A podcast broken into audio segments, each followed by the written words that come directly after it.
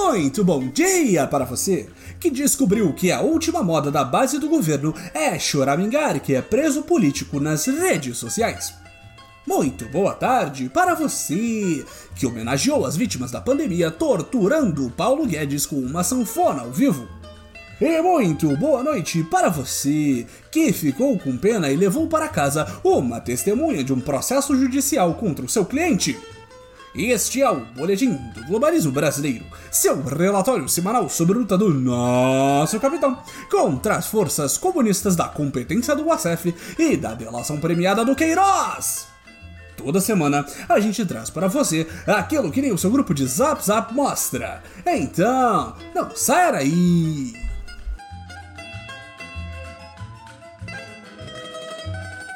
Enquanto passávamos a última semana brincando de onde está o Queiroz, a dança da cadeira dos ministérios de nosso amado governo continuou a todo vapor. Depois de um longo e fértil serviço, o qual não conseguimos lembrar absolutamente nenhuma atitude positiva, nosso querido ministro da Educação, Abraham Weintraub, digo Weintraub, se despediu do governo no último dia 18, fazendo o que todo brasileiro de bem sonha: fugir da nossa pátria amada para se refugiar em Miami fritar hambúrguer. Muitos veículos de comunicação reportaram que o nosso querido, agora ex-ministro Abe, saiu do país às pressas para evitar os tentáculos da comunista justiça que quer o fazer responder pelos crimes de racismo que com certeza cometeu. Onde já se viu uma coisa dessas? Quem é essa tal justiça que acha que tem poder para definir o que é ou não crime?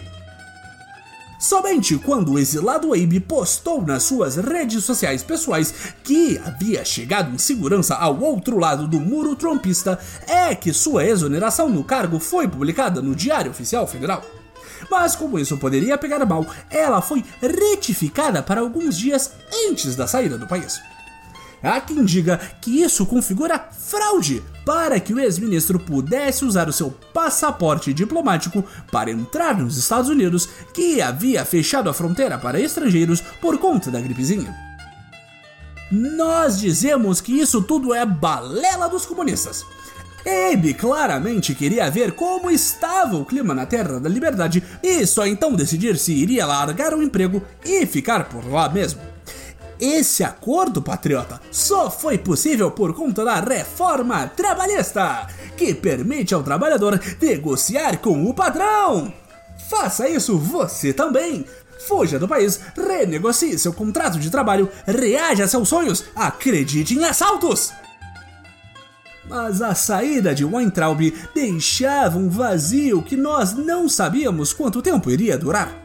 Afinal de contas, não temos o ministro da Saúde há mais de um mês, e seria difícil nosso líder supremo encontrar alguém com um senso de humor à altura do homem que fez uma paródia de Cantando na Chuva em seus primeiros dias no cargo. Mas parece que o processo seletivo foi muito mais rápido do que esperávamos. Na última quinta-feira, nosso querido capitão anunciou o professor Carlos Alberto Decotelli da Silva no comando da pasta da educação. Patriotas, não vamos mentir. Ficamos preocupados com o fato de Bolsonaro ter escolhido um professor para o Ministério da Educação. Afinal de contas, já passaram mais de dois médicos no comando da pasta da saúde e foi aquilo de querer seguir regras e medidas de segurança e prezar pela saúde do povo. Um absurdo do mais alto grau de sanidade que em nada combina com a nova era. Mas se você estava preocupado como nós com a capacidade do ministro Decotelli para assumir esta tarefa, fique tranquilo. Antes de mais nada, ele é formado em economia, uma área que tem tudo a ver com educação, como todos nós sabemos. Além disso, ele é uma das melhores opções que nosso presidente poderia ter escolhido para calar a esquerda lacradora que chama nosso capitão de racista. O nosso novo ministro é um homem negro, o que é prova suficiente de que nosso presidente não é um supremacista. Tá vendo, esquerdaralhas? Agora já são dois negros no governo e ainda tem duas mulheres. Como ele pode ser racista e misógino se ele tem uma mãe e já esteve no mesmo ambiente que pelo menos duas pessoas negras? Refutado! Até a gravação deste podcast, Decotelli não se pronunciou publicamente, mas já mostra ter uma qualidade essencial para assumir a posição no governo da nova era. Até a gravação deste podcast, Decotelli ainda não havia se pronunciado publicamente, desde que assumiu o cargo. Mas já mostra um je ne sais quoi essencial para uma posição no governo da nova era. Assim como Salles, Damares e tantos outros, ele também mentiu no seu currículo.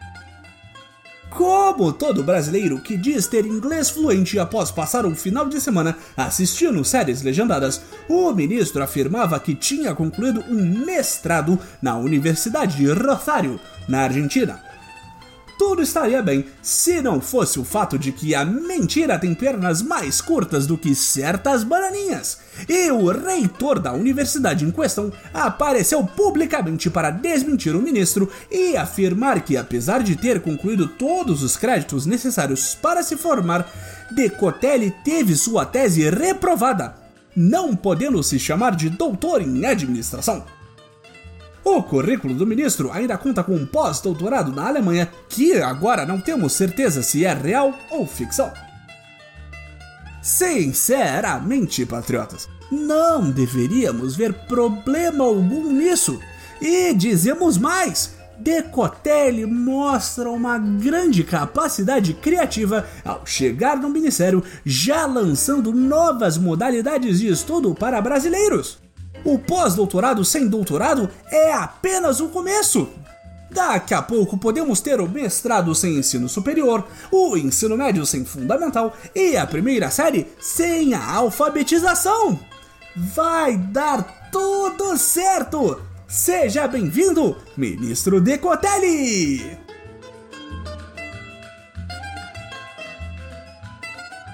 Esse foi o nosso Boletim do Globalismo Brasileiro para a semana de 29 de junho. Envie sua sugestão ou crítica para nosso perfil em arroba no Twitter e fique ligado em nossas próximas notícias globalistas. E lembre-se, mentir no Lattes acima de tudo, Brasil acima de todos.